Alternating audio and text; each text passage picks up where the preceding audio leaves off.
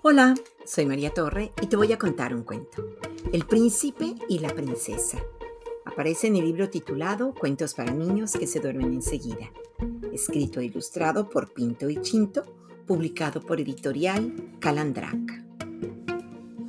El príncipe de cabellos dorados y la princesa de cabellos dorados vivían en la torre más alta del castillo.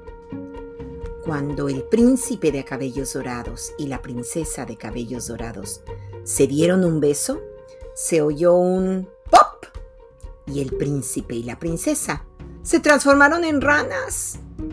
Entonces dejaron la torre y se fueron a vivir al agua del foso del castillo. Y fueron felices y comieron perdices, digo moscas. Y color incolorado, este cuento se ha acabado.